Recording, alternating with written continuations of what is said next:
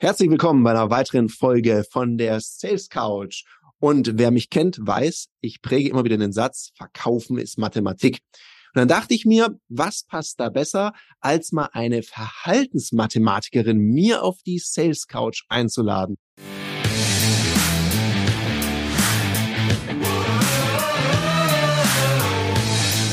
Herzlich willkommen bei dem Podcast Die Sales Couch Exzellenz im Vertrieb mit Tarek Abodela.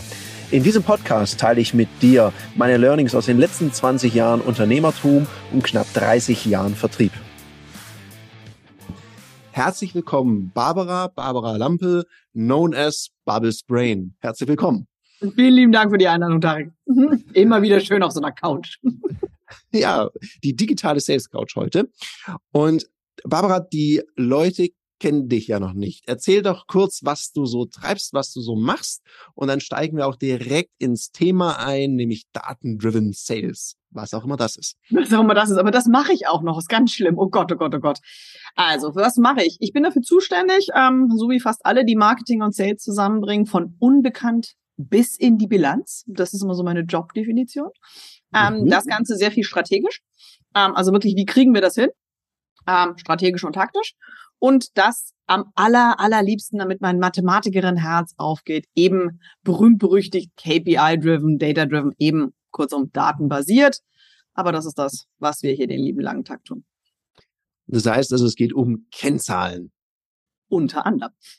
ja, genau. Wie bringe ich die zusammen? Ja, weil du sagst ja so quasi, ne, also von unbekannt in die Bilanz. Ja. Was heißt denn das jetzt konkret? Also was ist so jetzt der Use Case oder der Nutzen für sagen wir mal, für einen Unternehmer, für ein Unternehmen, egal welcher Größe, wahrscheinlich betrifft es ja alle.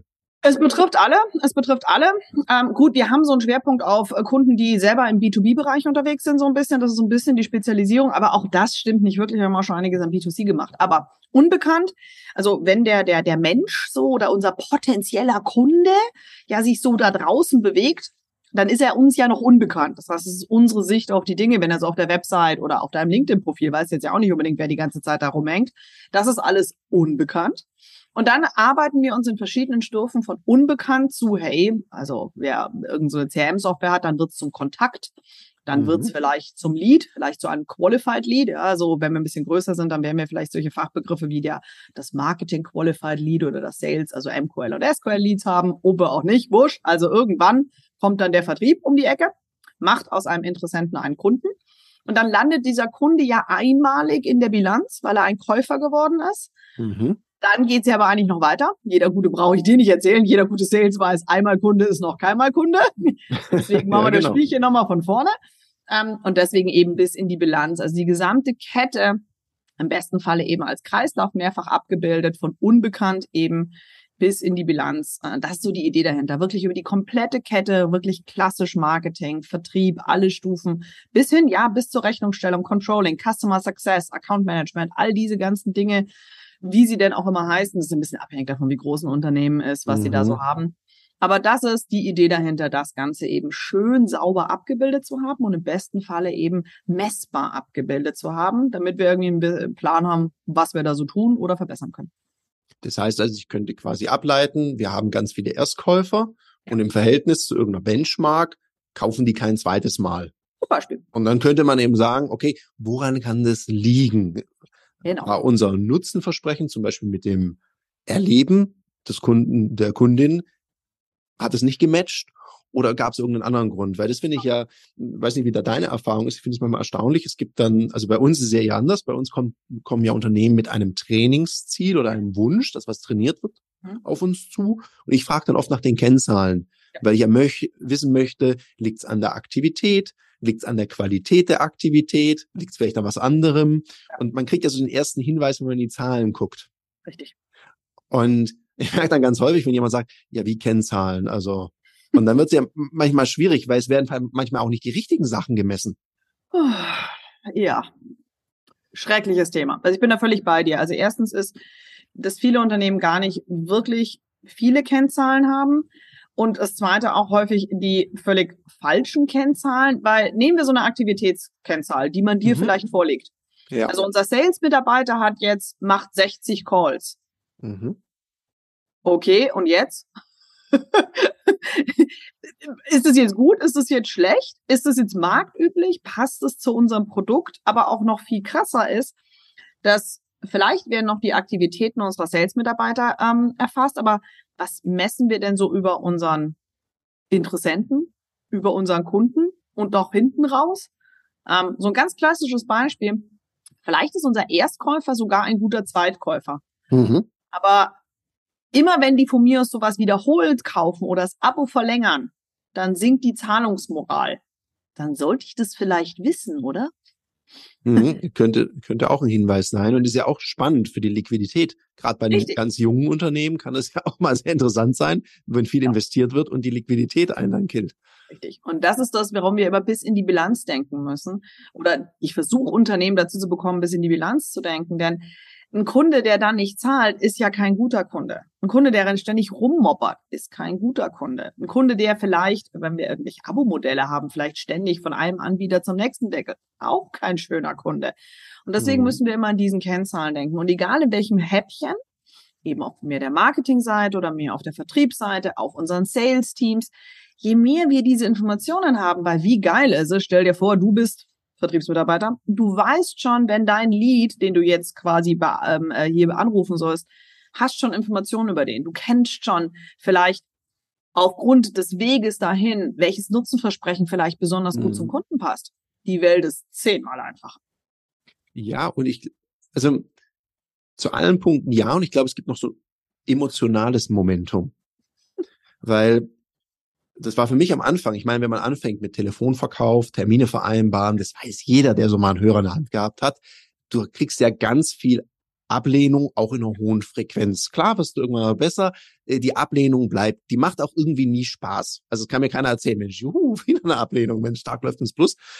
Also da muss man schon ganz, ganz, ganz merkwürdig drauf sein, dass einem das richtig Freude macht. Ja. Und für mich war immer gut zu wissen, wenn ich zum Beispiel meine Terminierungsquote, ist ja eine sehr einfache Kennzahl, ja. wenn ich die habe, dann wusste ich ja genau, pass mal auf, du musst heute mit so vielen Leuten sprechen, um x Termine zu machen. Richtig. Und da trenne ich so ein bisschen, da nehme ich so das, das Leiden raus, weil ich ja ganz genau weiß, die Neins gehören dazu. Oder was anderes, durchschnittlicher Umsatz pro Kundentermin. Ja. Und als sehr, sehr junger Verkäufer, ich erinnere mich noch an einen Kunden, wie der so da saß, zurückgelehnt auf dem Stuhl, also Überheblichkeit 3000, so Graf Rotz in Exzellenz. Und der mir zu mir dann sagte, ja, wissen Sie, Herr Abolela, und hat er mir erklärt, wie der Hase läuft und die Welt.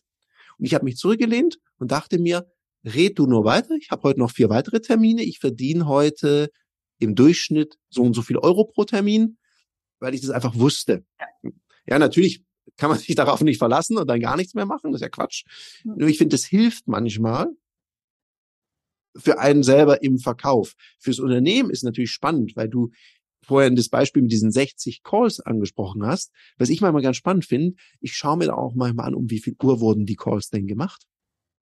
Und da hat mir einer mal gesagt, ja, ich telefoniere immer in der Mittagszeit. Hm. Ich, auf die Idee wäre ich gar nicht gekommen.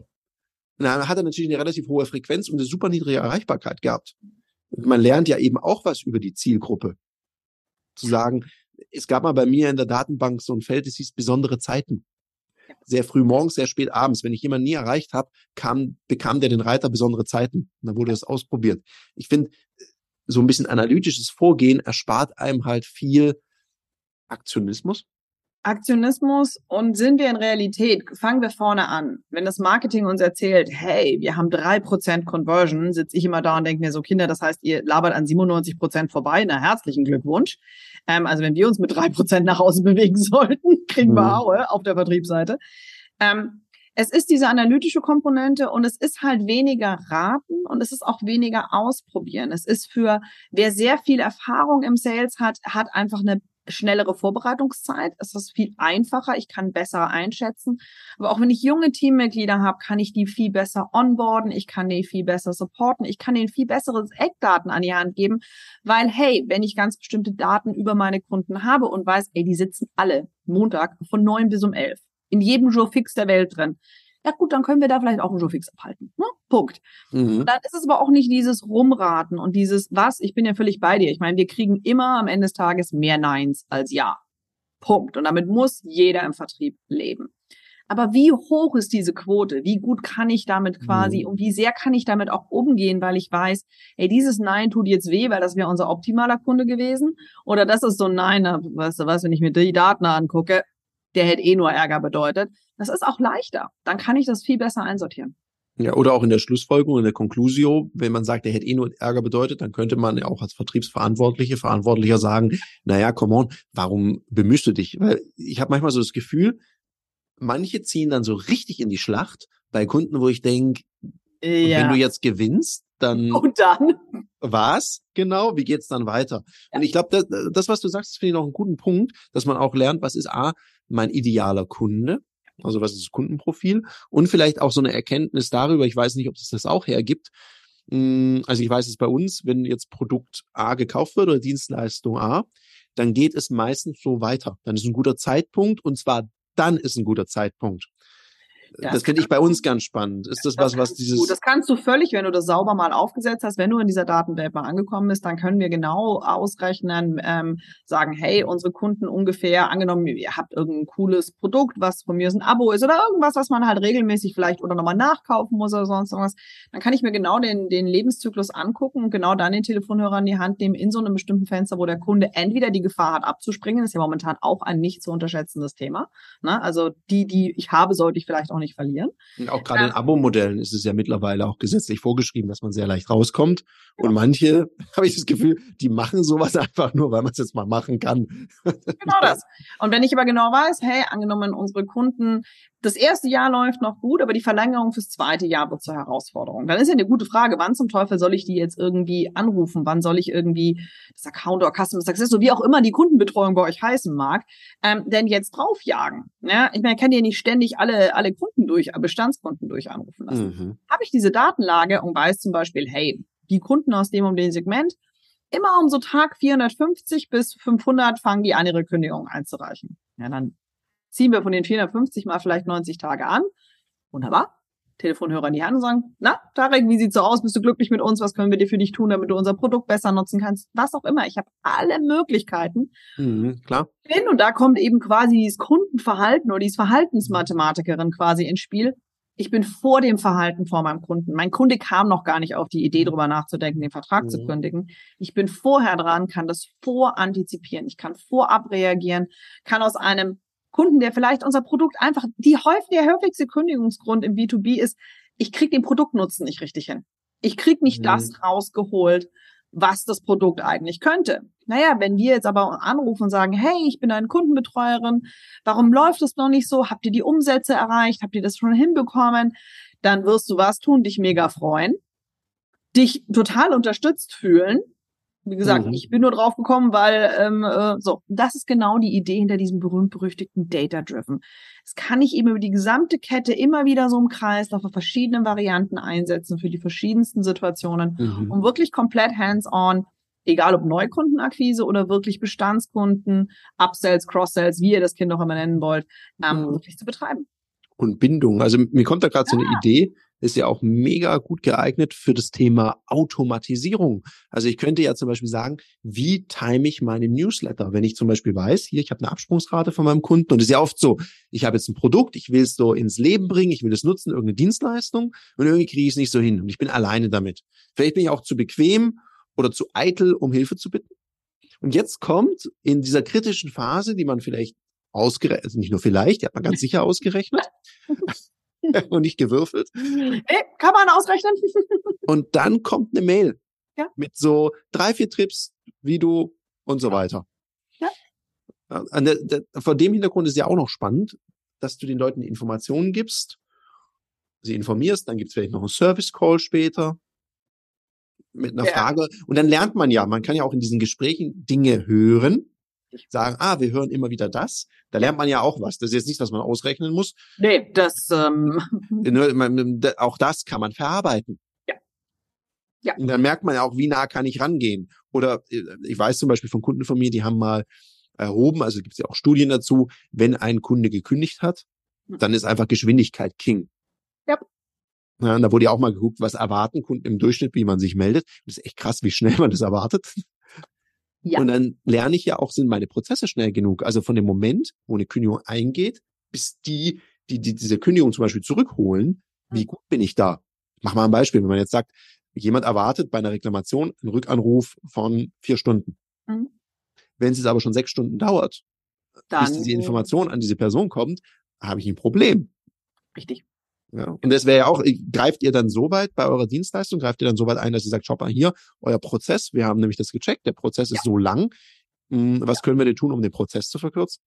Prozess Schrubben ist, glaube ich, eine unserer Haupttätigkeiten am Ende des Tages. Ähm, zwar auch das, was der Kunde am unliebsamsten in Auftrag gibt. Weil, nee, ja. nee, unsere Prozesse sind super.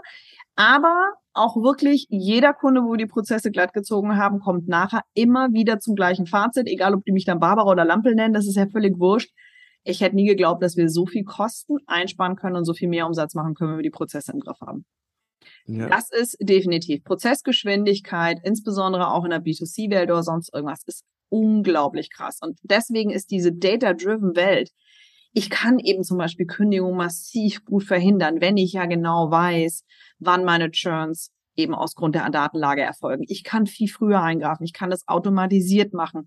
Und ich habe damit natürlich auch, sind wir ehrlich, wir haben ja alle so ein bisschen so immer so, machen wir auch so einen Fachkräfteressourcenmangel ich kann halt auch viel bessere Ressourcen einsetzen. Also insbesondere ja. den, den menschlichen Faktor. Wen muss ich auf welchen Kunden oder wo in welcher Situation den Mensch ins Spiel bringen? Und wo kann ich mit coolen Tools, Automatisierung, Techniken ähm, oder auch Gruppengeschichten, wenn ich weiß, hey, die sind alle irgendwie da kollektiv gerade am Schwimmen, hier Webinar oder die Aufzeichnung von irgendetwas zur Verfügung zu stellen. Ich kann also auch ganz anders ressourcenmäßig planen ähm, und zum Einsatz bringen, als ähm, was ich sonst überhaupt quasi würfeln oder per Glaskugel ja. rausfinden muss mir kommt da gerade so eine Idee. Ich bin ja immer so der Hands-on-Typ. Mhm. Und ich habe mir gerade überlegt, wenn jetzt zum Beispiel, weil sowas, was ich man versuche auch zu vermitteln. Wenn ich jetzt weiß, ich muss eine Preisanpassung haben oder ich muss eine Dienstleistung verändern. Menschen sind ja nicht so Riesenfans von Veränderung. Weil Veränderungen, da wird ja oft der Fokus drauf gerichtet, was gebe ich auf und nicht, was gewinne ich dadurch dazu. Ja. Dann könnte man ja, es gibt ja so eine Gesetzmäßigkeit, Reziprozität, die Gegenseitigkeit. Ja. Und wenn ich jetzt als Firma weiß, ich werde wahrscheinlich meine Preise etwas anziehen mhm. zum Jahreswechsel oder Mitte Jahr, dann würde ich davor liefern, liefern, liefern, ja, ein bisschen was geben, um dann, wenn diese Kommunikation kommt, quasi so in die Extrameile gegangen zu sein, dass die Kundschaft sagt, ja Mensch, aber die sind ja auch echt sehr bemüht und so weiter. Ist ja jetzt echt schade für die, dass sie dies machen müssen. Und dann kommt auch direkt danach nochmal eine Information, und Haltearbeit. Und das könnte man ja taktisch dann auch einsetzen, weil ich glaube, das Datenmaterial, es gibt, glaube ich, genug Studien dazu, wie schnell man sein muss, ja. könnte man ja da einplanen in diesen Prozess. Genau. Also du arbeitest immer so eine, aus einer heiteren Mischung. Am Anfang arbeitest du auf, so wie wir häufig Projekte, äh, Projekte aufsetzen müssen, meistens auf der Erfahrung unserer Teammitglieder. Dann arbeiten wir uns Datenlage mit dem Unternehmen. Aber ja, es gibt jede Menge Studien, es gibt makroökonomische Datenlagen, es gibt ganz viel auch über Kundenverhalten Datenlagen. Das haben wir nicht umsonst irgendwann nochmal Psychologie studiert. Ähm, wo man einfach sagt, hey, ich kann ganz bestimmte Dinge ja sehr, sehr einfach antizipieren. Bei den Preiserhöhungen zum Beispiel ist immer meine erste Ratschlag, meine erste Frage, erhöhen wir die Preise um mehr oder weniger als zehn Prozent? Mhm. Mich alle immer leicht irritiert an und so. Ja, ganz simpel. Machen wir eine Preiserhöhung um 8,5 Prozent, wird es keiner merken. No mhm. joke, es wird einfach keiner merken. Und wenn das unsere eh schon unsere Bandbreite ist, in der wir Preise erhöhen, dann ist das völlig irrelevant müssen wir oder wollen wir aufgrund von bestimmten Dingen Preise erhöhen, dann geht es ganz genau darum, vorab zum Beispiel anhand der Datenlage und der Kundenwahrnehmung festzustellen, wo nehmen die uns wahr? Also haben wir zum Beispiel, sind wir die Extrameile gegangen, nehmen unsere Kunden uns als super wertvoll wahr und sind schon quasi an diesem Punkt von, wo eigentlich bezahle ich zu wenig. Wunderbar, alles tiefenentspannt. Mhm. Aber das muss ich auch vorbereiten. Das kann ich mit meiner Kommunikation, mit meinen ganzen Techniken, alles vorab vorbereiten, so ich den Kunden, das sind sogenannte Price Frames, in diesem Rahmen nach oben schubse, dass seine Wertwahrnehmung so hoch ist, dass ich den Preis problemlos nachziehen kann und völlig tiefenentspannt keine großartigen Kündigungen oder sonst irgendwas zu erwarten habe. Ja, genau so läuft, läuft der Hase. Weil ich habe, ganz witzig, ich habe erst letztens, ich gucke ja immer ein bisschen auch auf Social Media, was machen andere so, was gibt's da gerade für Trends. Und was mich gerade massiv irritiert, das sind so Videos, wo Menschen erklären, ja, wenn der Kunde dich halt nicht wertschätzt und deine Preise nicht, dann ist es nicht dein Kunde. Also die werden dann auch so ein bisschen beschimpft, die armen Kunden. Und da war so einer, der hat ein Beispiel gemacht, ging es irgend um eine Kreativdienstleistung und der hat seine Preise angehoben um Faktor 2,5 und hat dann dem Kunden gesagt, ja, jetzt hier, ich habe jetzt das gemacht, ich habe das gemacht, ich habe das gemacht, das hat ihm alles erzählt in dem Gespräch. Die Argumentation und die Kausalkette war durchaus in Ordnung. Mhm. Und dann war so, und wenn der Kunde das dann nicht akzeptiert, soll er sich einen anderen Depp suchen, war die Conclusio. Ich habe mir das so angehört und dachte, ja, die Kausalkette bisher war okay. Klingt mir ein bisschen arg nach Rechtfertigung, was mich besonders irritiert hat.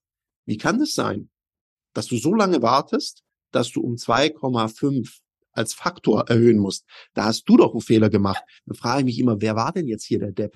Ja, Nein, also das ist definitiv, Preise haben am Ende des Tages ungefähr zu zwei bis fünf Prozent was mit BWL-Kalkulation zu tun. Da hat wohl jemand seine Hausaufgaben nicht gemacht und versucht sie dann mit schlechter Psychologie ähm, hinten raus zu retten. Herzlichen Glückwunsch, das funktioniert nicht. Ähm, das ist einfach Schmarrn. Der Punkt ist, egal ob ähm, wir über ähm, private Endkunden oder professionelle Endkunden sprechen, am Ende des Tages liegt, geht es selten um den Preis, es geht immer um die Wertwahrnehmung. Wird meinem Gegenüber klar, welchen Wert er bekommt? Und das ist ein psychologischer Moment, das ist ein kommunikativer Moment und natürlich muss die Dienstleistung ins Produkt stimmen. Das mal jetzt mal, das ist so eine Grundvoraussetzung, die ich immer irgendwie mal voraussetze, dass das passt. Aber das ist das. Aber dafür muss ich ja auch viel über meinen Kunden wissen. Und das ist immer, wenn wir in dieser data-driven Welt sind.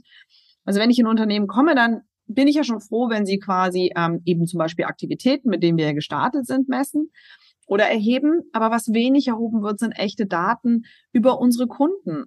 Meistens kommt dann immer folgender Satz, ja, aber dürfen wir nicht zwecks der DSGVO. Kinder, wir brauchen anonymisierte Daten. Mich interessiert jetzt ganz hart gesotten Lieschen Müller nicht. Ähm, und wenn der Kunde bei uns mal Kunde geworden ist, dann darf ich diese Daten auch beim Privatkunden auswerten. Also jetzt mal hier ganz langsam. Also deswegen, bevor jetzt hier wieder jemand mit dem Totschlag äh, des guten deutschen Datenschutzes kommt, nein, Lieschen Müller interessiert uns nicht. Uns interessieren Gruppen und nicht Lieschen Müller. Und das wäre ja nur dann, wenn Lieschen Müller meine einzige Kundin wäre. Und das wäre ja auch ein bisschen traurig. Das wäre jetzt auch irgendwie komplex. Das möchte ich als Geschäftsmodell nicht unterstützen. ja. Und, und, ja, äh, natürlich. Was sind da zum Beispiel so Daten von Kunden, also anonymisierte Daten, wo du sagst, das ist mega spannend. Da sollte man auch als kleines Unternehmen auf jeden Fall drauf gucken. Das ist als kleines Unternehmen, also egal, ob das einfach nur eure Sachen sind, die ihr mal aus der Webseite auswertet, ähm, ob das so ein, also ganz einfaches Ding. Ihr habt wahrscheinlich eine Webseite, da wird es irgendwelche Sachen drauf geben, die sich Kunden angucken. Ja, also mhm. ähm, im Zweifelsfall vielleicht einen Blogartikel oder irgendwelche Texte oder sonst irgendwas. Mhm. So, nehmen wir so ein klassisches Beispiel. Viele Unternehmen haben heute einen Corporate. Egal welcher Kunde, also sie haben ja fast alle einen Blog. So, jetzt kann ich ja gucken, ob dieser Blog gelesen wird und ob dieser Blogartikel, was ich da thematisch beschreibe, irgendwas mit meinen Kunden später zu tun hat. Mhm. Also ich kann die Verbindung herstellen zu meinen ganz Unbekannten, die sich auf meiner Webseite rumtreiben oder auf meine Social Media Posts reagieren und den Kunden, die ich real habe. Ja, das kann ich jetzt ein bisschen oldschool quasi machen, indem ich die frage, aber wir wissen ja beide, da sagt dann immer jeder Ja und Nein und irgendwie ist es nicht auswertbar. Aber ich kann das ja wirklich an den Themen abdecken. Sie sagen so, hey, ich rede da über Fußball, meine Kunden kaufen bei mir aber nur Golfsachen. Könnte vielleicht nicht so ein Match sein, ne? Mhm. aber das sind so Sachen und deswegen geht es eben in dieser data-driven Welt eben besonders nicht nur in diesen kleinen Häppchen zu denken, nicht nur im Marketing, nicht nur in der Webseite oder nicht nur im Vertrieb, sondern über die gesamte Kette von Unbekannten die Bilanz. Und das ist eigentlich echt so das Wichtigste, was ich euch an die Hand geben kann. Denkt nicht nur in diesen Abteilungen, mhm. sondern denkt über die gesamte Kette. Denn da ist quasi immer so, ich bin zwar Mathematikerin, aber ein bisschen Magie kann ich, da ist the magic. There happens magic. ja, ja, natürlich. Es ist, es ist doch auch so, die merkt es immer wieder, wenn, wenn du, wenn die Abteilungen nicht miteinander reden. Das ist traurig. Also, ja. das, du, du hast ja schon vorher schön gesagt, Marketing und Sales, damit haben wir die ja schon verheiratet, das ist ja auch schon ja. mal gut. Aber wenn wir den Support, den Service, mhm. also die Leute, also im Autohaus hat man immer gesagt, das zweite Auto verkauft der Service. Ja, natürlich. Ja, weil die sind ja im Kontakt mit denen.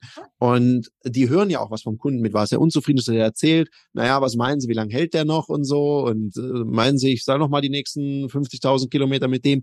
Das ist doch eine super wichtige Information. Ja. Und ich stelle mir ganz oft die Frage, kommt diese Information an die richtige Person im Unternehmen, die daraus eine Handlung ableitet. Und ich glaube halt ganz oft wird es so wahrgenommen, hier rein, da raus und dann gucken wir mal. Und dann sind die Leute ganz überrascht, dass er zum Beispiel ein Hersteller wechselt. Mhm. Ach Mensch, wie, wie, Sie haben jetzt ein anderes Auto? Ja, warum? Was hätten wir da machen können?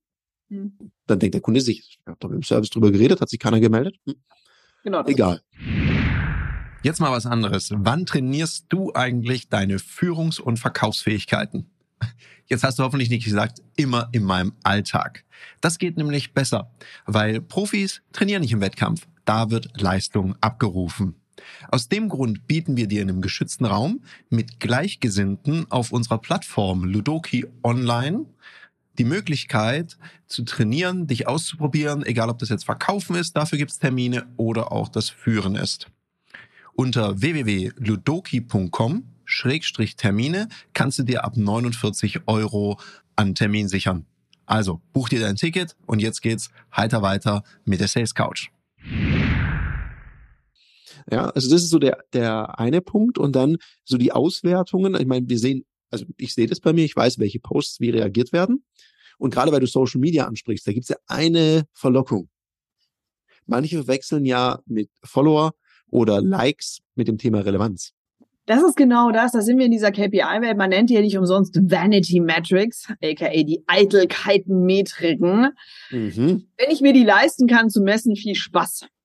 Ähm, falls ihr auf LinkedIn unterwegs seid und ein bisschen, wenn immer diese Folge kommt, nach unten in meinen scrollt, dann werdet ihr sehen, dass ich einen Gag gemacht habe, eine Vanity-Post zu starten. Ähm, äh, aka vorher-nachher-Bild gepostet, eins davon in überschaubarer Sportklamotte. Hat das Ding eine ordentliche Reichweite? Na, das könnt ihr jetzt selber rausfinden. ich habe es gesehen. Siehst du? Genau. Also natürlich ja. Ähm, ich habe es dann liebevoll genannt, so könnt ihr ihre Revenue Operations, weil das ist das, was wir machen, nennt sich halt in großen Unternehmen Revenue Operations, aber wir führen das auch bei unseren ganz kleinen Kunden ein, dieses von unbekannten Bilanz als ein Team zu denken. Ähm, so könnte die das vorher nachher ausschauen. Aber das ist genau das. Wir kommen, wir kommen häufig in so eine Welt hinein, wo wir irgendwelche Reichweiten messen, irgendwelche Traffic-Zahlen, irgendwelche Interaktionen oder darüber zu drücken, A, ist das relevant und B, ist das am Ende, also ganz am Ende, ja, wenn der Kunde dann seine Rechnung bezahlt hat, noch relevant? Besteht da ein Zusammenhang? Ja, und hat der Kunde dich, ich meine, ich habe den Post gesehen, ich habe auch gesehen, was du geschrieben hast, ich musste auch schmunzeln dazu. Hm, dann habe ich gedacht, ja, das ist ja dieses typische. Ich meine, da gibt's dann die ganzen Likes und dann wird man für die tolle ja. sportliche Leistung ja. gewertschätzt. Die Frage ist einfach nur, ich merke das ja auch, wenn ich irgendwie auf Instagram Katze, Hund, das hat auch immer hohe Reichweiten. Das ist ja auch okay. Die Leute wollen, darum heißt ja auch Social Media, was behind the scenes. Also sie wollen genau. den Menschen ein bisschen greifen. Und gleichzeitig geht es ja auch darum, das Thema, dein Fachthema Genau. Also gerade auf LinkedIn. Natürlich macht LinkedIn äh, verändert sich ja auch ein bisschen. Also es kommen dann plötzlich trotzdem Essensbilder und ja. die Katzenbildchen äh, kommen vor. Und gleichzeitig sage ich immer, naja, komm, vielleicht lieber ein paar weniger Likes und dafür relevanter in meinem Thema. Ja. Weil dein Thema und auch mein Thema sind ja sehr spitze Themen. Die betreffen auch möglicherweise nicht alle was ich sehr schade finde, weil Data-Driven Sales und Sales ist, glaube ich, für jedes Unternehmen spannend. Ja. Aber es sind halt nicht so die Friede, Freude, Eierkuchen und Spaßthemen. Weil wenn ich in Seminaren über Kennzahlen rede und KPIs, dann haben die meisten Vertriebler erstmal schlechte Laune. Ja. Weil natürlich Leistung transparent wird. Ja. Das interessiert mich jetzt bei dir. Wie ist denn das? Ich meine, du kommst ja schon mit dem Thema rein. Ich kann mir auch vorstellen, dass du dann in Abteilungen reingehst. Ja. Und dann werden ja Sachen erhoben und transparent gemacht. Ja. Wie gehen denn da die Unternehmen mit um oder was ist dein Tipp, wie sie damit umgehen sollten vielleicht? Ähm, ganz häufig, ähm, wenn sie sich mit dem Thema noch gar nicht beschäftigt haben, dann ist mein erster Schritt, dass ich allen Ernstes erstmal Workshop-Style-mäßig die Angst vor der Messbarkeit nehmen muss. Das ist wirklich nicht zu unterschätzen. Okay. Ähm, das ist wirklich ein hochpsychologischer Moment, die Angst vor der Messbarkeit zu nehmen. Denn die meisten haben, und das ist immer das Lustigste, ist die gut, äh, selbst gute Sales-Leute, wo ich einfach weiß, hey, die würden, die würden wahrscheinlich mit KPIs sogar noch besser, also die würden die schon längst outperformen, haben eine solche Angst vor der Messbarkeit. Ähm, deswegen ist es wirklich so diese Hürde vor der Messbarkeit. Also wenn man ganz frisch anfängt, dann ist es wirklich so das allererste Mal wirklich alle auch abholen, auch klar machen, was und wie wir das messen, wozu es auch verwendet wird, weil ähm, ich kann KPIs aufsetzen und danach müsste ich alle feuern. äh, KPIs anders aufgesetzt, wir müssen 20 Leute mehr heiern. Es ist schon was dran, glaub nur Statistik, die du selbst gefälscht hast. Mhm, Aber deswegen klar. ist da schon ähm, diese Hürde, diese psychologische Hürde in diesem KPI, Data-Driven, ist extrem hoch. Kombiniert, und das macht das ganze Spielchen wirklich echt teilweise anspruchsvoll, mit der fehlenden Kompetenz auf der Datenseite. Also es ist ja nicht so, dass die Unternehmen, also sie wachen ja nur nicht morgens auf und freuen sich, dass sie uns einladen dürfen zu Sales-Themen. Sie wachen ja noch weniger morgens auf und denken sich, heute ist ein guter Tag, sich mit Datenthemen auseinanderzusetzen, weil das in sich auch wirklich ein sehr komplexes Thema ist. Aber das ist wirklich ganz am Anfang darf man sich, wenn man da gar nicht herkommt, bitte dran denken, das hat eine hohe psychologische Komponente eines Veränderungsprozesses der sauber eingeführt werden muss. Mhm. Und ich führe deswegen gerne Messbarkeiten eben, wenn es ein Unternehmen ist, was das noch so gar nicht hat, lieber weniger auf Seite der Mitarbeiter an, weil darum geht's genau nicht. Gar nicht so sehr um Mitarbeiterkontrolle, sondern wirklich erstmal kommen, lass uns das einführen, dass wir mehr über unsere Kunden wissen. Und dann entsteht so ein bisschen so ein natürlicher Move, dass wir daraus nämlich auch, dass die, dass das Marketing, aber auch der Vertrieb dann sieht, ist ja mega geil. Und dann in diese KPI-Welt kommen. Die meisten. Unternehmen kommen aber andersrum an das Thema, was nicht gerade für sonderliche Begeisterungsstürme sorgt. Ja, und ich glaube, gibt es ja auch ein großes Missverständnis. Ich begeistere in meinen Seminaren die Vertriebler und Vertrieblerinnen immer für eine Sache. Ich sage, Statistik ist Selbststeuerung. Ja. Das ist kein Controlling. Bei Controlling, dann wird die Telefonanlage ausgewertet. Genau. Das wäre Kontrolle. Die Selbststeuerung, weil manche haben gesagt, ja, wenn ich auch eine Strichliste mache, dann werde ich kontrolliert. Dann sage ich, also wer kontrolliert denn jemand mit einer Strichliste, die man selber strichelt? Das wäre ja schon auch ein bisschen komisch. Und so selber mal zu wissen, also für mich wäre es ja auch wichtig, wenn ich merke, mein Sales Pitch, den ich habe, ich habe bis jetzt eine Abschlussquote von X, die ist ordentlich und plötzlich fällt die. Dann wäre es doch total spannend zu wissen, an welcher Stellschraube ich drehen muss, um die wieder zu verbessern. Das ist ja nichts anderes als das, was du jetzt erklärst. Ich meine, dazu brauche ich halt Daten. Da muss ich ja erstmal wissen, was ist mein normales Vorgehen? Dafür brauche ich vielleicht erstmal so eine Art Leitfaden oder Standardvorgehen, um dann zu schauen, bin ich denn zu sehr davon abgewichen? Oder hat sich vielleicht auch der Markt, also gibt es irgendwas Externes? Das kann mhm. die Marktsituation sein, da haben wir auch gerade eine spannende. Und es kann natürlich ja. auch ein Wettbewerber sein. Sowas kann ich ja. ja wahrscheinlich auch erheben oder ausrechnen. Ich meine, ich mag Mathematik. Äh, du magst es wahrscheinlich mehr und kannst es auch besser. ja, ich, ich müsste mir jetzt überlegen, wie man sowas ausrechnet. Aber ich wüsste ja zumindest, ich würde ja zumindest nicht nur vom Gefühl, weil vom Gefühl keine eine Ablehnung, wir machen jetzt einen Sales Corp miteinander und du haust mir ordentlich eine vor die zwölf und so völliges Desinteresse und dann triggert mich das natürlich mehr und ich denke, boah, das war jetzt eine krasse Ablehnung und vielleicht war die einfach nur Teil der natürlichen Quote oder aber bedenklich, weil es grundsätzlich ein Kunde war, der sehr, sehr interessiert sein müsste, weil es genau matcht. Genau. Und das ist genau das, was ich auch immer allen im Vertrieb und auch im Marketing äh, klar mache. Erstens, Kundenverhalten verändert sich. Ähm, und ganz häufig, wenn wir diese Messbarkeiten erzeugen, habe ich mich genau diesen Effekt. Ich sehr viel, sehe sehr, sehr viel genauer, habe ich jetzt einen Scheißtag, der kann vorkommen. Ähm, aber wenn ich auf einmal sehe, Moment mal, ich habe einen Scheißtag, Kollege A und Z haben auch Schrotttage, wir haben eine komplette Schrottwoche, was hier los? Mhm. Dann kann das ja viele Gründe haben. Marketing kann Schrottleads geliefert haben. Na gut, dann auf sie mit Gebrüll. Ähm, das kann aber auch noch sein, dass der Markt sich komplett verändert hat. Es kann sich das Kundenverhalten verändert haben. Wir haben vielleicht irgendwas komplett übersehen. Ähm, das heißt, dieses, wie hoch ist mein wirklich eigener Anteil, ist viel genauer festzustellen. Das heißt, ich kann auch viel genauer sehen, ah, das ist mein Anteil und ich kann dann eben auch zu meiner Chefin oder meinem Chef gehen oder zu noch zwei Stufen hören und sagen so, ey, hier, unsere, unsere Quotes stimmen vorne bis hinten nicht mehr. Unsere Pitches sind nicht mehr on point. Unsere Nutzenkommunikation scheint zum Ohr rein und raus zu gehen. Dann kann ich als Unternehmen viel, viel früher agieren. Und das ist ja das, wo ich momentan ja auch so ein bisschen immer denke, so, also wenn ich mit amerikanischen Kollegen spreche, ähm, immer noch eins, let's play offense at the moment, ja, und wir immer so schön defensiv, wir warten da mal, bis wir warten. Aber das ist genau die Idee dahinter. Wenn ich in diese Welt hineingehe, je mehr datengetrieben ich werde, umso proaktiver kann ich sein. Umso mehr habe ich auch Spielfeld, egal ob Ressourcen, neue Produkte, Preiserhöhung. Ich habe einfach, das Unternehmen kann die Zügel in der Hand halten und kann sich selbst und seine Produkte gestalten. Während wenn ich ständig in diesem Reaktionsmodus bin, ich meine, im Prinzip, bis die bei dir gelandet sind und auf die Idee kommen, ein Sales-Training zu buchen, sind, ist so viel Zeit mhm, vergangen und so viel Umsatz nicht gemacht worden. Das hätten wir uns alle sparen können, hätten wir das irgendwie schon früher gemerkt.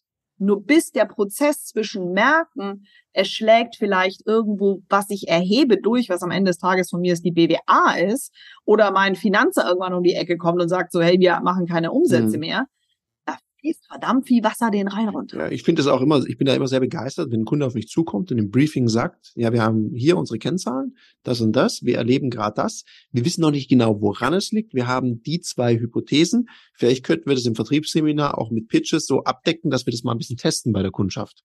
Und dann habe ich ja ein klares Briefing, dann weiß ich auch, wo wir stehen. Ja. Manchmal ja. ist es natürlich so, dass, dass ich nicht genau weiß, liegt es an der Aktivität, liegt es an der Qualität, ist es eine Mischung aus beidem? Ich meine, meistens ist es eine Mischung aus beidem. Also es ist sehr, sehr selten, dass wir in einer perfekten Welt ganz genau und perfekt wissen, das ist jetzt passiert. Das war die Schlussfolgerung. Das macht es natürlich auch spannend und darum finde ich es so wichtig, dass die Menschen sich damit auch beschäftigen und weniger Angst davor haben. Darum feiere ich das sehr, dass du sagst, wir machen Workshops davor, um die Leute auch mitzunehmen, dass sie es besser verstehen, um was es geht. Es geht jetzt nicht um Controlling und zu schauen, wen brauche ich in Zukunft vielleicht nicht mehr, sondern zu schauen, was lerne ich da draus? Ich lerne ja ganz viel über Stellschrauben. Und meistens hm. hat man ja mehrere Stellschrauben.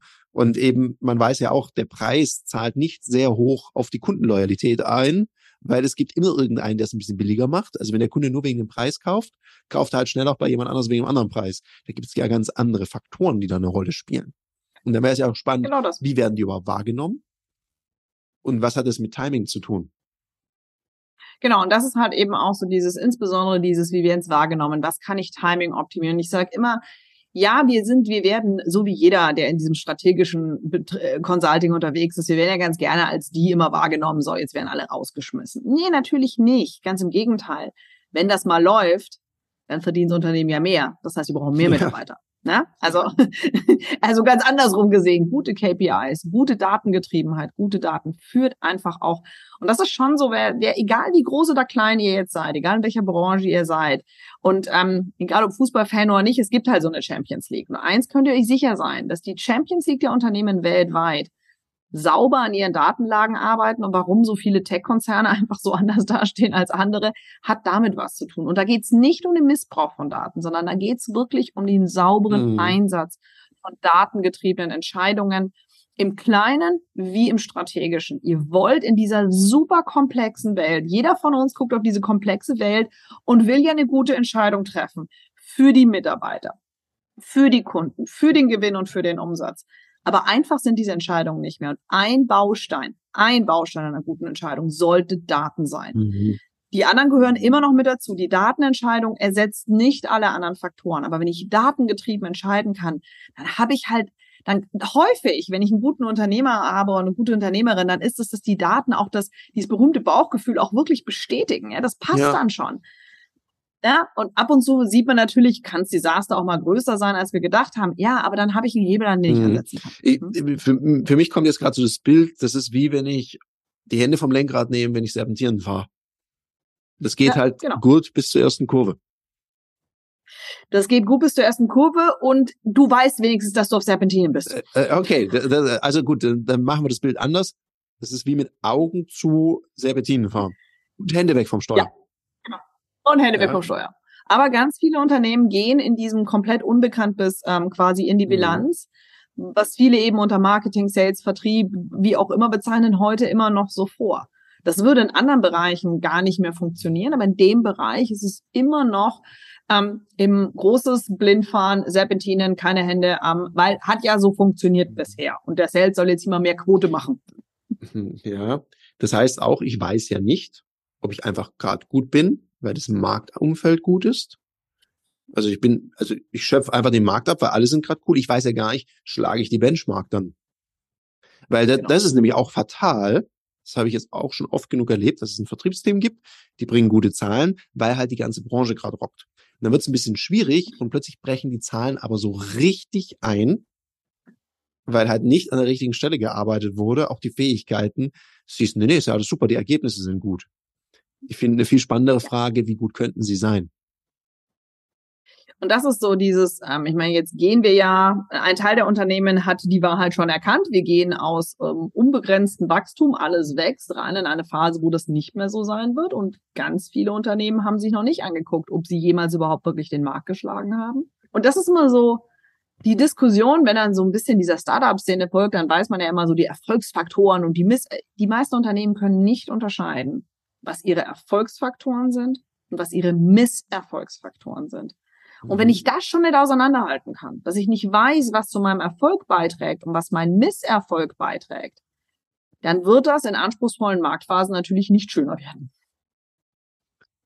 Ich kenne meine Zuhörer ja gut. Die sitzen jetzt da und sagen, wie jetzt hier Erfolgsfaktoren, Misserfolgsfaktoren. Barbara, mach ein Beispiel, erklär uns das jetzt. Okay, gut. Erfolgsfaktoren. Ein klassischer Erfolgsfaktor ähm, ist Timing. Hm? Brauche ich mhm. jeden, der im Vertrieb unterwegs ist, weiß, es kommt zum bestimmtes Punkt auf Timing an. Wir hatten schon ein paar Beispiele. Egal, ob es ein, wenn uns jemand kontaktiert, dass wir den schnell genug zurückrufen, weil der eine Anfrage an uns hat. Mhm. Ähm, genauso wie aber auch ähm, viel Spaß mal, bitte verkaufen Sie doch einfach mal Weihnachtsdekoration mitten im Juni. Mhm. So, das ist einfach Schmarren, das funktioniert nicht. Ganz mhm. klassisch Erfolgsfaktor ist Timing. Unterschätzen viele Unternehmen. Ein klassischer Misserfolgsfaktor, Team. Team zahlt nicht auf meinen Erfolg ein, Team kann aber meinen Erfolg komplett kaputt machen. Wissen die wenigsten, weil sie ja alle immer denken, Team führt zum Erfolg. Nein. Der Teamplayer, der Solo-Player kann mega gut sein. Habe ich, aber das wird ja immer sein.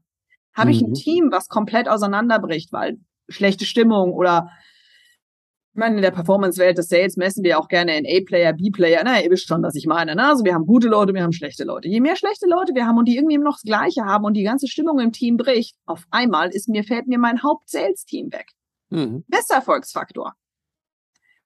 Ganz einfach mhm. rauszufinden, mhm. dass so dieses, dieses Zuweisen und eben halt insbesondere auch nicht immer so auf Plattitüden reinfallen, wie Team ist ein Erfolgsfaktor. Nein, Team ist schön. Aber Team ist ein Risikofaktor für einen Misserfolg.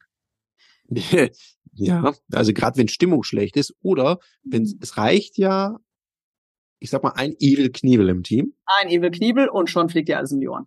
Und, und die Führungskraft macht vielleicht den kardinalen Fehler, dass es in jedem Teammeeting sehr stark und in sehr viel Zeit und wird sich bemüht, wird immer bemüht, diesen Evil Knievel oder diese Evil Knievelin da abzuholen, zu begeistern. Ja.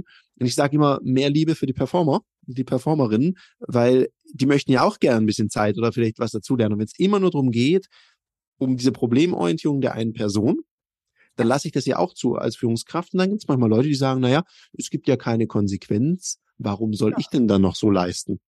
Ja. Es wird jemand, der in der Top-Performance unterwegs ist, nicht machen, weil der weiß ja, gerade im Sales, es zahlt ja auf meinen Erfolg ein. Ja. Oder der findet ein anderes Unternehmen, wo er diesen Ärger nicht hat.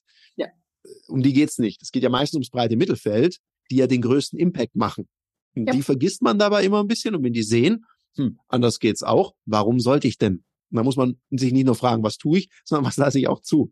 Und das ist ein schönes Beispiel mit dem Misserfolgsfaktor. Das mit dem Team äh, aus gegebenen Anlass, das höre ich gerade immer wieder. Ja. Und wenn die Leute ganz offen sind, dann sagen die auch, das nervt sie. Ja. Und das ist ein Riesenmisserfolgsfaktor. Das ist ein riesen Misserfolgsfaktor. Das ist einer der größten Misserfolgsfaktoren. Und dann sitzt du da, also wie gesagt, aber das musst du halt erstmal wissen, dass es Erfolgsfaktoren gibt mhm. und Misserfolgsfaktoren und Faktoren, die halt vielleicht irgendwie so in der Mitte sind. Aber wenn wir gerade darüber reden, wo ist ein Hebel, dann muss ich halt beide Seiten erstmal lernen, auseinanderzuhalten. Und ja. das kann ja in eurem Unternehmen eben, muss ich das muss ich das ja genau wissen. Also das sind jetzt zwei sehr große, abstrakte, naja, nicht so ganz abstrakte Beispiele, aber in eurem Unternehmen kann es zum Beispiel sein, dass es ganz bestimmte Erfolgsfaktoren gibt, aber auch ganz bestimmte Misserfolgsfaktoren. Mhm. Ähm, und die muss ich ja irgendwie mal rausgefunden haben. Wenn ich das unterscheiden kann, bin ich schon mal ziemlich viel besser als die Konkurrenz. Ja, und ich meine, man könnte ja auch mal einfach seine Kunden fragen nach den Erfolgsfaktoren. Also mal zu wissen, ich frage ja manchmal auch Spaß, warum kaufen eure Kunden von euch? Ja. Eieiei. Ja. Das ja, ist interessant. Das ist super spannend. Oder warum kaufen Sie auch nicht bei der Konkurrenz? Oder warum bleiben Sie? Und angenommen, mhm. ihr habt, auch das ist so ein, wo ein, wenn ein Erfolgsfaktor zum drohenden Misserfolgsfaktor wird. Angenommen, ihr macht das Coole und befragt mal eure Kunden. Und dann sagen euch vielleicht eure Kunden, naja, wir sind nur noch, wir sind eigentlich nur Kunde aus Bequemlichkeit in irgendeiner Formulierung, weil es integriert, mhm, weil es zu so ja. aufwendig vom Wechseln dann ist es kein Erfolgsfaktor. dann ist das nee. ein verdammter Risikofaktor. Weil wenn jetzt irgendjemand kommt, der sagt, hey, wir machen euch die Integration, oder irgendjemand sagt, hey, das sind so alte Integrationssysteme, wir setzen ja. alles neu auf, und sonst nichts für euch oder euer Produkt spricht, dann habt ihr einen verharten Misserfolgsfaktor identifiziert, weil euer Produkt, eure Dienstleistung, was auch immer, scheinbar nicht mehr auf dem Level performt, wo sie sein sollte. Ja, und ich habe gleichzeitig was gelernt, das ist doch auch super. Also das ist ja wichtig. Also lieber weiß ich's vorher, als dass ich es dann im Nachhinein erfahre, schwupp, Kunde weg. Das gibt's ja, ja. auch so. Upsi, Kunde okay. weg. Und schon wieder einer weg. Ja, und dann, äh, dann, manche rufen ja noch nicht mal an. Es gibt ja wirklich Leute, da kündigt ein Kunde, die sind einfach nur beleidigt. Und dann denke ich, ja, okay, kann man so machen? Ich meine, man muss, bei manchen Kunden weiß man, warum sie kündigen, da muss man dann jetzt wirklich vielleicht nicht anrufen, aber dann reden wir über große Kunden, dann weiß man auch, was da vorgefallen ist. Ähm, aber ansonsten natürlich, also was soll denn das? Also dieses, dieses, dieses beleidigte Lebermaul-Spielen ist, also ich denke mir immer, wir sind doch hier immer noch irgendwie so in einem professionellen Setting unterwegs, oder? Also so ja, kurz professionelles Hütchen unterwegs und so, hey du, möchte was lernen, schade, dass ihr gekündigt habt, aber warum, wieso, weshalb? Können wir noch was in die Zukunft leben? Vielleicht, wenn wir, was ist es? Vielleicht kommen die mit Antworten, wir sagen, die einfach auch vielleicht in die Produktentwicklung einfließen können. Was weiß ich denn? Ja, und wir wissen ja alle, einen Kunden, den ich aus so einer Reklamation rausgeholt habe, die sind, das werden sehr, sehr treue Kunden. Ja. Mhm. Und da braucht man halt, dann ist es mal der Gang nach Canossa. Es läuft nicht immer alles perfekt. Das gehört einfach dazu. Ich habe das ja auch manchmal, dann rufe ich halt an und sag, was war denn? Dann wird mir erzählt, ja, der hat das gemacht oder der hat das nicht gemacht und dann klärt man das, entschuldigt sich höflich, sucht eine Lösung. Und also wie du sagst, wir sind ja im professionellen Setting. Ja. Klar sind Kundenbeziehungen auch Beziehungen. Aber da sollte es kein Drama geben, da fliegt relativ selten Geschirr oder sowas durch die Gegend. Äh, das läuft ja da nicht ab in einem normalen Umfeld. Dass es immer mal wieder echt sehr skurrile Geschichten gibt. Das ist okay, das macht es ja auch irgendwo spannend. bisschen Abenteuermodus brauchst du ja auch mal. Äh, grundsätzlich professionelles Setting. Jetzt vielleicht gegen Ende des Podcasts, Barbara. Ich habe ich stelle mir jetzt gerade so den Zuhörer, die Zuhörerinnen vor von mir, die jetzt sagen, so, Excel-Tabelle ist offen, jetzt fangen wir mal mit diesen KPIs. Und apropos, magst du es mal übersetzen, KPIs? Also äh, KPIs, äh, da gibt's viele Definitionen. Ich würde das KPI einfach streichen und es Kennzahlen nennen. Sehr guter Ansatz. Also, ich möchte meine Kennzahlen. Ja. Und was empfiehlst du jetzt zu einem, na, sagen wir mal, jemand, der damit startet, typisches Vertriebsunternehmen, macht Outbound-Vertrieb, also da werden auch Kunden angerufen. Hm, was würdest du sagen? Welche Kennzahlen sollte man auf jeden Fall mal auf dem Schirm haben? Also mit was wäre so gut, um anzufangen? Okay, also als allererstes, wenn ihr sagt, okay, wir haben so ein klassisches Vertriebsteam, das irgendwie outbound unterwegs ist, dann denken wir als allererstes in Kennzahlen, die die Aktivität meines Sales-Teams, deines Sales-Teams mischt. Einfach mal Aktivitäten. Das können wirklich Calls sein, das können Call-Dauer sein, das können Angebote rausgesendet sein, solche Geschichten. Sowas, mhm. Aktivitäten. Dann auf jeden Fall nächster großer Schritt, bitte Zeit messen. Also wie, wie, wie viel Zeit vergeht denn hier so mhm. zwischen Anruf, E-Mail, Angebot, Abschluss, Nachfassen, was auch immer, bitte die Zeit um Gottes Willen messen. Denn das ist auch so, die Aktivität ist häufig nur halb so interessant wie die Zeit, die wirklich vergeht, weil wir müssen irgendwie rausfinden, unser Sales-Zyklus ist. Ist unser Sales-Zyklus ja. acht Tage oder 80 Tage?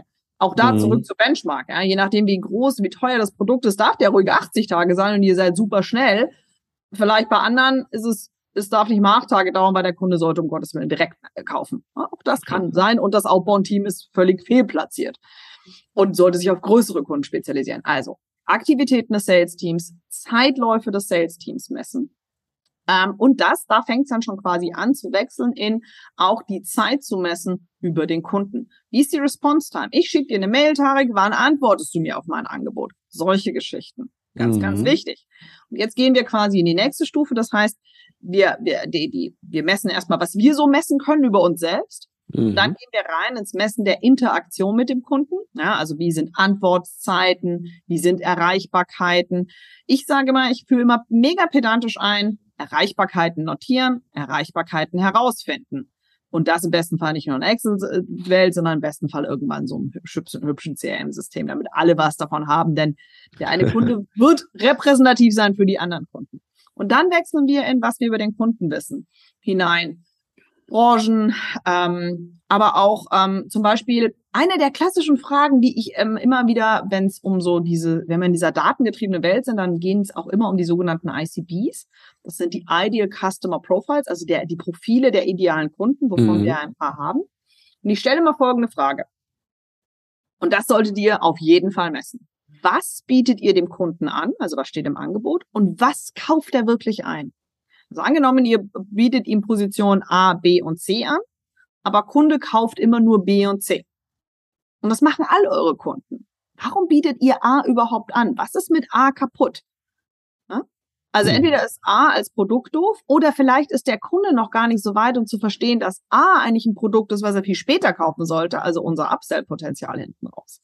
Das sind so Sachen, die ich einfach erfassen muss. Ja, also was bieten wir dem Kunden an? In kurzen Stichworten mit Abgleich, was kauft er nachher? Und das halt über möglichst viele. So kann ich anfangen, nach und nach in diese verschiedenen Welten hineinzugehen.